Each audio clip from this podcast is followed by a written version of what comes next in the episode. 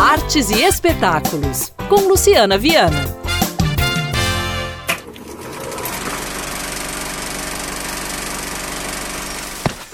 Ah, cambada.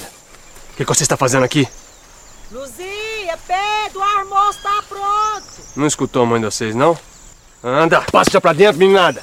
Uma sessão de cinema no cemitério é a proposta que chega nesta terça-feira, dia 20 de fevereiro, às 7 horas da noite, ao Parque da Colina, que fica na rua Santarém, número 50, bairro Nova Sintra, em Belo Horizonte. Em um espaço a céu aberto e cercado por árvores, o cemitério e crematório vai receber uma exibição gratuita de curtas-metragens nacionais, com direito a pipoca e refresco, pelo projeto Noite de Cinema. Ingressos disponíveis para retirada na portaria do local. A iniciativa leva sessões gratuitas a diversos espaços de Belo Horizonte, como escolas públicas, praças e ruas. Os filmes brasileiros escolhidos são curtas e médias metragens, em uma programação pensada para aumentar a presença da produção nacional junto ao público e com seleção planejada para agradar toda a família. Em cartaz, na sessão do Noites de Cinema, que vai ocupar o cemitério, serão exibidos três curtas mineiros: A Menina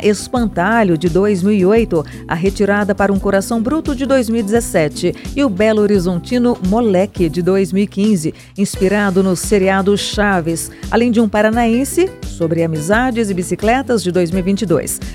Confira toda a programação, outras informações também no perfil arroba Noite de Cinema.